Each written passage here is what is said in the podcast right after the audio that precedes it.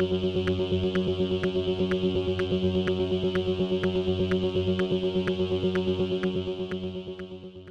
y caballeros, bienvenidos a 10 a 15, un podcast donde se habla de películas y series en un lapso de 10 a 15 minutos. Yo soy Ángel y en este episodio voy a estar hablando de Thor Love and Thunder.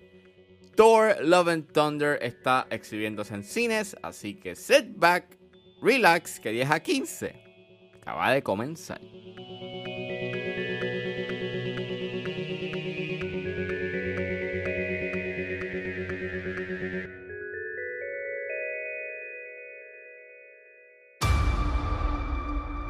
Kids, get your popcorn now.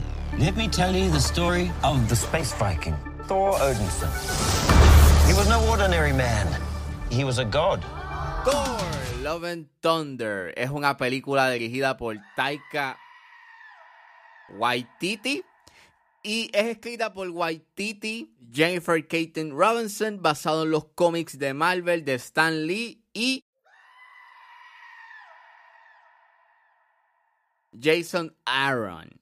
El elenco lo compone Chris Hemsworth, Natalie Portman, Kristen Bale, Tessa Thompson, Taika Waititi, Russell Crowe, Jamie Alexander, Chris Pratt, Dave Bautista, Karen Gillian, Pom Clementif, Sean Gunn, Vin Diesel y Bradley Cooper. Y trata sobre Thor apoyado de Valkyrie Korg y su exnovia Jane Foster que luchan contra Gore, the God Butcher, que tiene el objetivo extinguir a los dioses.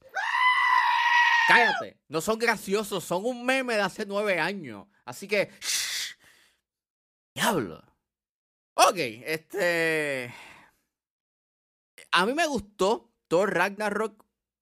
Yo dije, si es así como Thor Ragnarok, you know, que sea funny, pero que, que por lo menos fuese entretenida y fun y, y funny, que fuese graciosa, aunque sí a veces este el humor no atinaban, pero la mayoría de los chistes de Thor Ragnarok estaban cool.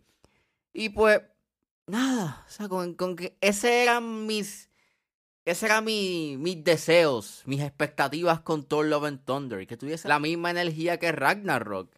Nada, la fui a ver y cuando salí, este, me hizo cuestionar bastante si Thor Ragnarok estaba buena. Porque no la veo desde que la vi en el cine. Y en verdad, eh, esta es la peor película para mí del MCU. Porque, mano, con todo y que Eternals es mala.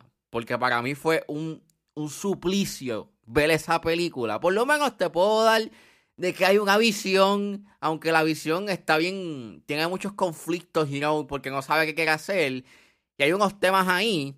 Esta película no tiene nada de eso, tiene los temas del amor, eh, el amor que lo puede todo, pero, mano, o sea, es tan rushed, o sea, no, no, no abunda en el tema. Pues nada, que el amor lo puede todo. Sí, mano, el amor lo puede todo. ¿Sabías que el amor lo puede todo? ¿Pero por qué? Pues no sé, pero la, el amor lo puede todo. Esa es la que hay.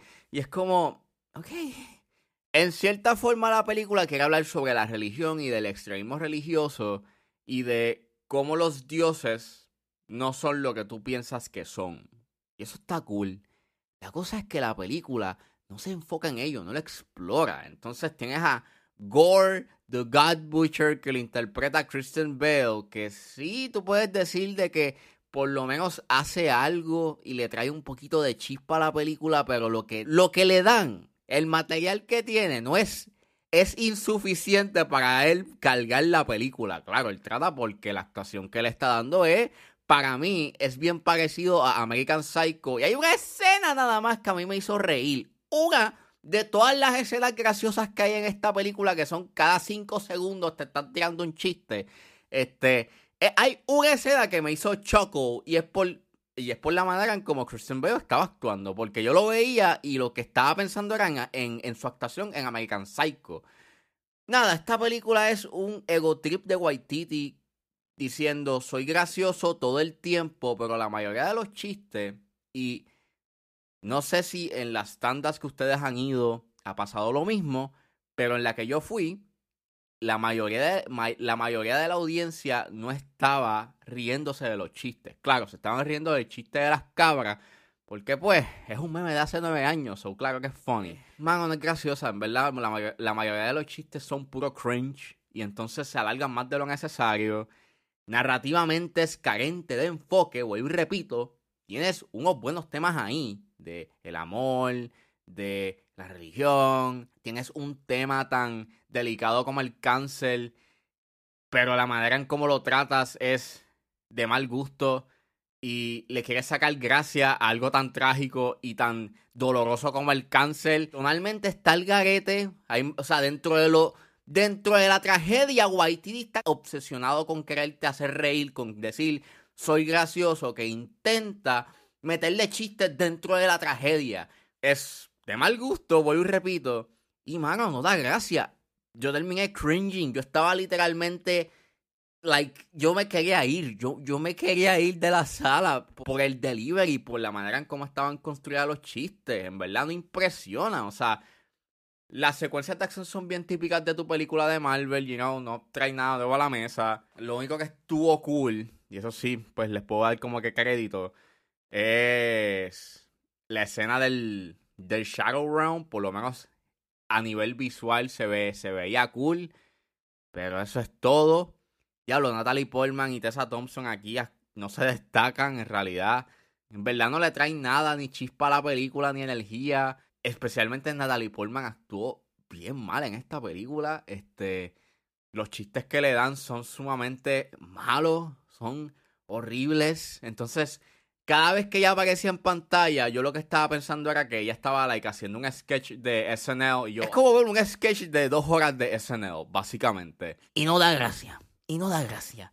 Este. ¡Oh, Dios mío! Russell Crowe. Russell Crowe, mano. Russell Crowe hace el mejor impersonation de Jared Leto habido y por haber en esta película. Y es, pues, puro cringe. Wow. ¿Verdad? Wow.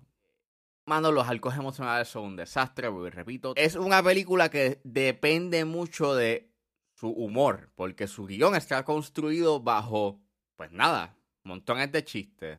Chistes a diestra y siniestra. Y al tú ignorar tus arcos emocionales, al ignorar un buen desarrollo narrativo, porque básicamente las cosas pasan y ya, and that's it, y no hay ningún tipo de, desarrollo. Eh, el objetivo que tiene Gore sí es bastante claro, pero entonces no es un desarrollo, no es una verdadera amenaza. De hecho, muchas de las cosas que suceden en, esta película, even though estamos hablando de un God Butcher, se siente tan micro. Se siente que las repercusiones que tienen, los, que tienen las acciones de Gore son demasiado minúsculas y no tienen un gran impacto ni una gran consecuencia. Desde que salió Thor ha habido esta discusión sobre el CGI, porque mucha gente se queja de que el CGI está malo. Y sí, el CGI no está muy bien trabajado. En una de las escenas, en una escena se ve horrible. Pero más allá de que se ve malo, es que esto deja claro, pues, lo, la discusión que está habiendo en estos últimos días, en donde muchas personas y artistas VFX que trabajan efectos visuales se han estado quejando en Reddit de que Marvel es una de las peores compañías para trabajar porque explotan a los artistas y a los empleados que trabajan efectos visuales. O sea, tienen una poca de una mala paga, obviamente trabajan overtime, padecen de estrés porque obviamente tienen unos deadlines bastante cortos y bastante difíciles de alcanzar. Sumamente triste el estado actual de lo que están pasando, you know, los artistas de efectos visuales. Ya este punto suena como un disco rayado. En realidad, esta cuarta fase, pues, deja claro de que eh, ya la calidad no es el norte. Aquí es básicamente lo que importa es sacar el contenido. Pues, generar dinero en that's it. Y es una pena porque obviamente sí hay unas buenas ideas en este proyecto, pero el problema está en que tienes un guion que se nota faltaba trabajarlo muchísimo más porque se nota de que pues está muy bien trabajado. Hay temas ahí que están que se pudieron desarrollar, pero no los desarrolla. Se nota de que es un proyecto, you know, desenfocado, sin, sin el corazón que tenía la entrega anterior. Y es una pena. En realidad, cuando terminé de verla y salí del cine, me hizo pensar en que ya yo no quiero ver más del MCU, porque si lo que me vas a ofrecer es esto, pues no quiero ver más de esto. En verdad, I'm tired of this. Me cansé. Let's see who you are. I take off your disguise. And flick.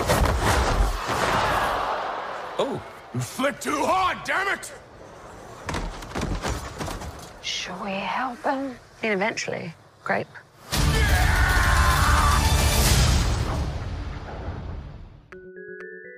Bueno, eso fue todo en este episodio de 10 a 15. Espero que les haya gustado. Suscríbanse a mis redes sociales. Estoy en Facebook, Twitter e Instagram con ángeles.pr. Recuerden buscarme su proveedor de podcast favorito como 10 a 15 con Ángel Serrano. Gracias por escucharme y nos vemos en la próxima.